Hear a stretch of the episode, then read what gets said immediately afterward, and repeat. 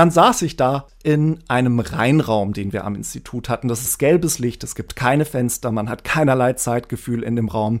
Und dann saß ich da hauptsächlich vor dem Mikroskop, denn alleine die erste Lage waren so etwa 16 Meter an Leitungen, die so grob so ein Zehntel von einem Haar breit waren.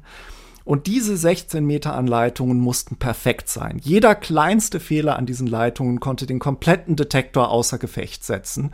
Das heißt, ich habe mir die angeguckt unter dem Mikroskop stundenlang und das war nur eine von je nach Zählweise 15 bis 20 Lagen, die wir da so nach und nach übereinander gepackt haben, bis dann endlich nach so ja Größenordnung Monaten der Detektor fertig war und dann konnte man den testen dann funktionierte der nicht. Dann haben wir geguckt, wo der Fehler liegt, haben die nächste Ladung an Detektoren versucht, die funktionierte auch nicht, haben nach den Fehlern gesucht und so weiter und so fort.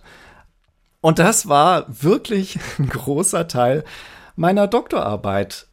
Da sitzt man jahrelang an der Doktorarbeit und forscht und forscht und forscht und forscht. Und was bleibt eigentlich davon übrig? Synapsen. Synapsis.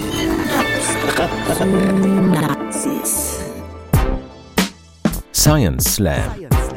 Im Wissenschaftspodcast von NDR Info. Es ist wieder Slam-Woche und ich sage Moin und Willkommen. Ich bin Maja Bachtjarowitsch und wenn ich euch hier in diesem Kanal mal nicht journalistisch auf eine Recherchereise in die Wissenschaft mitnehme, dann begleite ich euch durch unseren Science Slam Goes Podcast, so wie heute. Alle zwei Wochen hat jemand aus der Wissenschaft hier die Möglichkeit, euch von seinem Forschungsgebiet zu überzeugen. Pro Staffel treten sechs Kandidatinnen und Kandidaten gegeneinander an und am Ende jeder Staffel seid ihr gefragt und könnt für euren Lieblingsslam abstimmen. Heute im Ring Dennis Schulz, Physiker an der Uni Heidelberg. Und er slammt darüber, was ein Jahr nach der Doktorarbeit noch so übrig ist.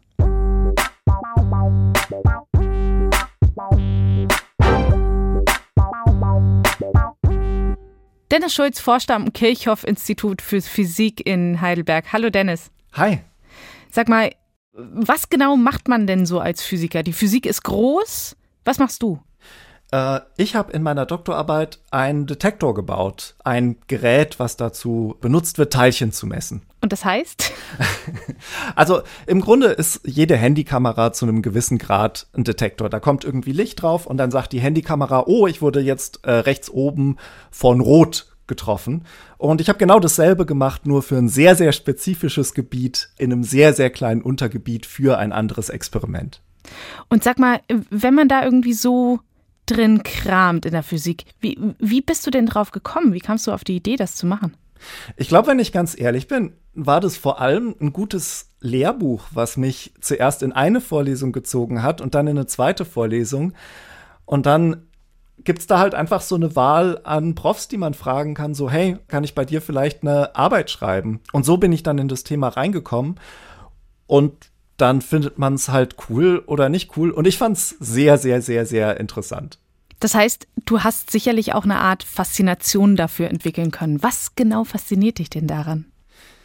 Relativ viele kleine Untergebiete. Ich glaube, was es bei mir vor allem war, war, dass in meiner Doktorarbeit eine wahnsinnige Kombination von Dingen möglich war, mhm. die man tun konnte. Man konnte selber Sachen bauen, man konnte Sachen entwerfen, man hat dann die Sachen, die man selber gebaut hat, in ein Experiment gebracht, dann da Daten genommen, dann die Daten komplett selber verarbeitet. Es war so ein ultimatives DIY-Projekt in so einem Gebiet wie der Tieftemperaturphysik, die wahnsinnig viele interessante Ecken hat. Sehr spannend. Dann Ringfrei für Dennis Schulz und die emotionale Reise, die ein Wissenschaftler mit seiner Doktorarbeit so durchmacht. Ich bin jetzt so knapp seit einem Jahr fertig mit meiner Doktorarbeit und habe dadurch jetzt auch so ein bisschen Abstand um das so zu beobachten und zu betrachten, was da in der Zeit passiert ist. Und ich würde euch da jetzt heute einfach mal gerne mitnehmen auf dieses Jahr, so in so einem Rückblick. Wie kam es dazu, dass ich die geschrieben habe? Wo, wo ist es so jetzt, so nach einem Jahr, nachdem ich die abgegeben habe? Und am Anfang war, wie glaube ich, bei relativ vielen Doktorarbeiten in der Physik das Universum. Da gab es so eine andere Arbeitsgruppe, die wollten chemische Reaktionen, eine sehr spezielle Art von chemischer Reaktion im Weltall nachbauen. Und dann haben die im Grunde eine Kollisionsmaschine gebaut. Eine Maschine, die nur dafür da ist, äh, Teilchen mit anderen Teilchen kollidieren zu lassen unter sehr bestimmten Bedingungen und dann zu gucken, was rauskommt. Und dann haben sie gemerkt, oh, wir haben ein Problem. Wenn wir jetzt einfach so wissen wollen, was da an diesen Teilchen dann nach diesen Kollisionen überhaupt rauskommt, wenn man da jetzt einfach so das nimmt an Geräten, die man da von der Stange kaufen kann, so Detektoren nennt man das, Geräte, die eben quasi von irgendwas getroffen werden und dann sagen, uh, ich wurde von was getroffen. Äh, die, die man da von der Stange kaufen konnte, die funktionierten in genau diesen Bedingungen in diesem Experiment nicht. Und dann kam eben meine Gruppe ins Spiel, denn unsere Gruppe baut eine super spezifische Art von Detektoren. Und zwar um die mal kurz zu erklären, funktioniert die etwa so folgendermaßen. Stellt euch vor, ihr habt so eine Goldfolie. Und diese Goldfolie wird jetzt von so einem Teilchen getroffen. So ganz typischerweise, wenn so ein Teilchen so eine Goldfolie trifft, dann bleibt das Teilchen dann in dieser Folie stecken. Das heißt, das hat irgendwie Bewegung des Teilchen, bleibt dann stecken und dann haben wir Bewegungsenergie, die irgendwie übrig bleibt. Und wohin geht die hin? In Wärme. Also sprich, Teilchen, Goldfolie, Teilchen trifft die Goldfolie und die Goldfolie wird ein ganz, ganz kleines bisschen wärmer. Und wenn man jetzt unter dieser Goldfolie ein sehr, sehr gutes Thermometer hat, dann ist genau das ein Teilchendetektor. Weil man dann sagen kann, so, oh, gleiche Temperatur, gleiche Temperatur, bisschen wärmer, ja, da wird wohl ein Teilchen aufgekommen sein.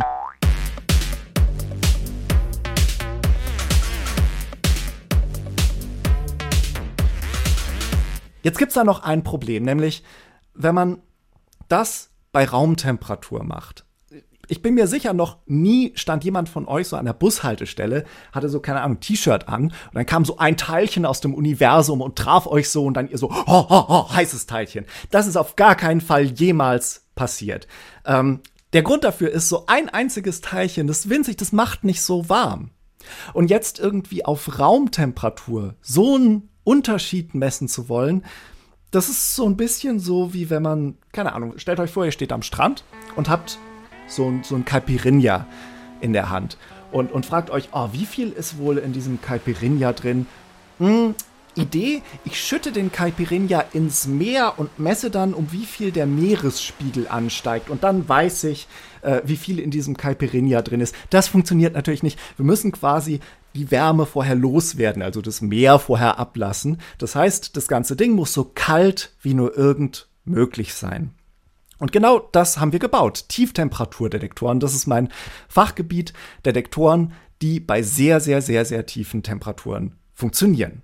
Jetzt hatten wir halt nur dieses eine Problem, dass zu diesem Zeitpunkt unsere Gruppe halt diese Detektoren zwar schon bauen konnte und, und auch betreiben konnte, aber erstens waren die so in der Größenordnung von so ein paar Millimeter und so ein paar, vielleicht so, so 10 bis 100 Pixel vielleicht.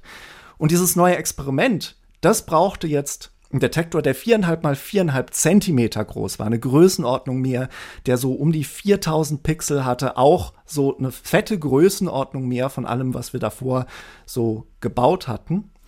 Und dann war das quasi so die Herausforderung. Damit, äh, zudem sollte da dieser Detektor dann einmal eingebaut werden und dann für immer funktionieren. Und dann war das quasi interessant genug für meine Arbeitsgruppe, interessant genug für die anderen, da irgendwie dann am Ende diesen hervorragend funktionierenden Detektor zu haben. Und so kam die Kooperation zustande, in der ich dann gearbeitet habe und übrigens noch äh, mindestens zwei andere Doktoranden und Doktorandinnen, die an genau demselben Thema gearbeitet haben, vor und nach mir. Jetzt haben wir dann angefangen, drüber nachzudenken, wie baut man den? Wir haben angefangen, den zu entwerfen, haben den gezeichnet, drüber nachgedacht, nochmal neu gezeichnet, nochmal drüber nachgedacht, das anderen Leuten vorgeschlagen, nochmal drüber nachgedacht, nochmal neu gezeichnet und dann nach ein paar Monaten war dann so theoretisch das Design fertig. Und dann kam das, was sich so im Rückblick für mich wie der zähe Teil anfühlt, nämlich diesen Detektor dann selbst zu produzieren. Wir haben den produziert in einem Reinraum, den wir am Institut hatten. Das ist ein staubreduzierter Raum. Staubreduziert heißt einfach, dass da permanent Luft ausgetauscht wird und neue staubgefilterte Luft nachgedrückt wird in den Raum. Es ist gelbes Licht, es gibt keine Fenster, man hat keinerlei Zeitgefühl in dem Raum. Und dann saß ich da hauptsächlich vor dem Mikroskop, denn alleine die erste Lage dieses Detektors waren so etwa 16 Meter an Leitungen, die so grob so ein Zehntel von einem Haar breit waren. Und diese 16 Meter an Leitungen mussten perfekt sein. Jeder kleinste Fehler an diesen Leitungen konnte den kompletten Detektor außer Gefecht setzen. Das heißt, ich habe mir die angeguckt unter dem Mikroskop stundenlang und das war nur eine von je nach Zählweise 15 bis 20 Lagen, die wir da so nach und nach übereinander gepackt haben, ähm, bis dann endlich nach so ja, Größenordnung Monaten der Detektor fertig war. Und dann konnte man den testen. Und dann haben wir den eingebaut, geguckt, funktioniert der. Dann funktionierte der nicht.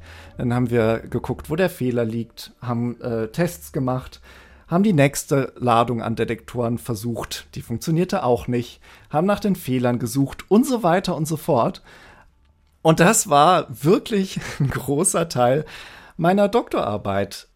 Bis dann, so etwa sechs, sieben, acht Monate vor meiner Abgabe, die ich auch schon wusste, ich zum ersten Mal ein Signal von meinem Detektor gesehen habe.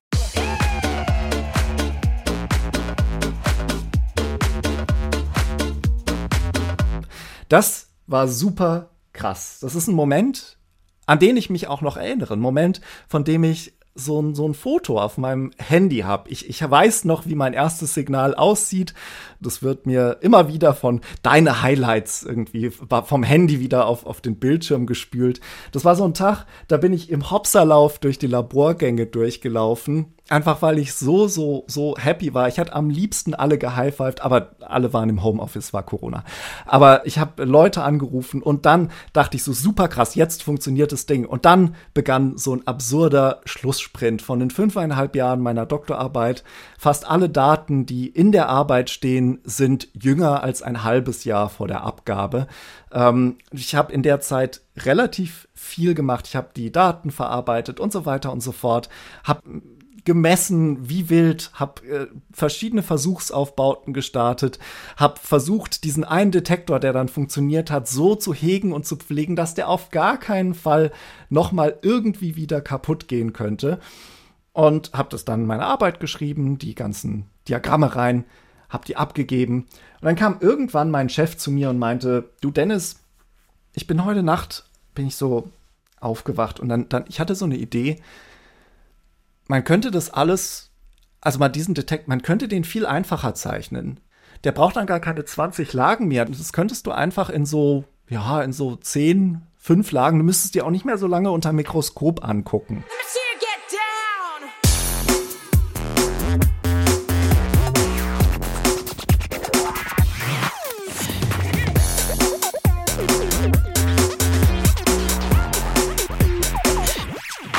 Und dann hat mein damaliger Masterstudent diese Idee genommen, hat den Detektor gezeichnet und der wird jetzt fabriziert. Und dann könnte ich natürlich sagen, aber Moment, ich habe noch diese eine Methode entwickelt, die unsere Arbeitsgruppe seit zehn Jahren machen wollte, wo man so kleine Goldverbindungen durch den Detektor durchlegen kann an verschiedenen Stellen, sodass der auf beiden Seiten dieselbe Temperatur hat. Und das habe ich zum ersten Mal gemacht. Wenn nicht meine Arbeitsgruppe eine Maschine gekauft hätte, mit der das jetzt deutlich einfacher geht. Aber ähm, das ist total gut, weil das ja auch total interessant ist zu sehen, dass wenn dann eine neue Idee kommt, die wirklich besser ist, niemand sagt, ah, da hat der Dennis jetzt aber fünf Jahre dran gearbeitet, das müssen wir auf jeden Fall weiter genauso vorhalten, sondern dass dann halt sagt, ja, die bessere Idee, ja, da müssen wir wohl halt die, die bessere Idee machen. Und das ist total schön, das so aus der ersten Reihe zu beobachten, wie sehr und wie gut das funktioniert. Aber trotzdem, also wenn jemand eine Person mit hoher Frustrationstoleranz sucht, ich habe das inzwischen ganz gut trainiert.